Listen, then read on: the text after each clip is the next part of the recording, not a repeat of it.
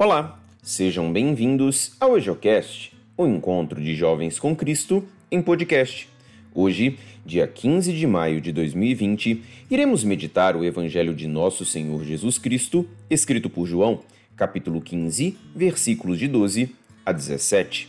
Naquele tempo, disse Jesus aos seus discípulos: Este é o meu mandamento: amai-vos uns aos outros, assim como eu vos amei. Ninguém tem amor maior do que aquele que dá a sua vida pelos amigos. Vós sois meus amigos, se fizerdes o que eu vos mando. Já não vos chamo servos, pois o servo não sabe o que faz o seu senhor.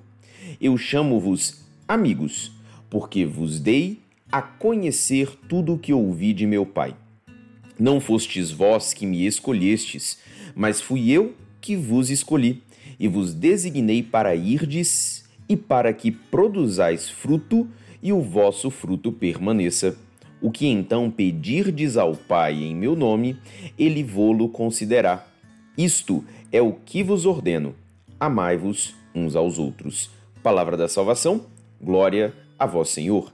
Acerca da leitura de hoje, ouviremos uma breve reflexão feita pelo Padre Paulo, da Paróquia Imaculado Coração de Maria, em Taguatinga, no Distrito Federal.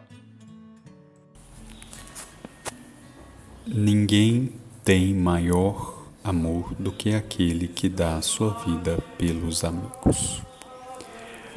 Jesus não apenas falou isso, mas também traduziu em obras concretas, doando a sua própria vida, morrendo numa cruz, para que pudéssemos ter a vida, a vida eterna, e ao mesmo tempo conhecer o extremo do que é amar.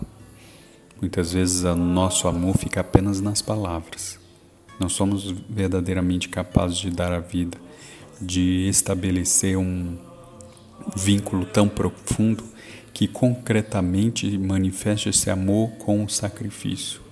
É preciso lembrar que todo amor exige sacrifício, exige renúncia e também nos faz sofrer. Quem é capaz de sofrer está então preparado para amar verdadeiramente.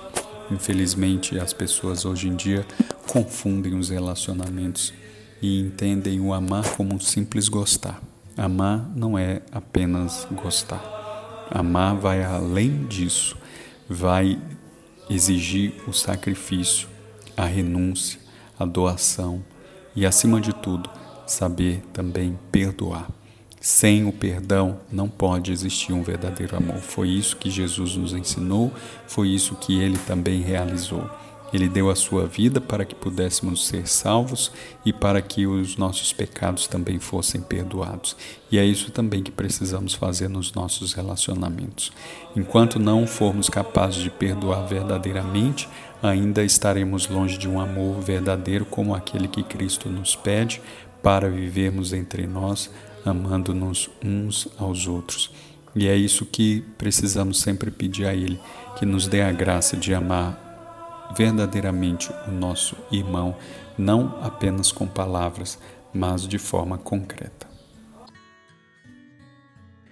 Que a palavra de Deus possa abençoar o nosso dia, iluminar os nossos pensamentos e fortalecer a nossa fé.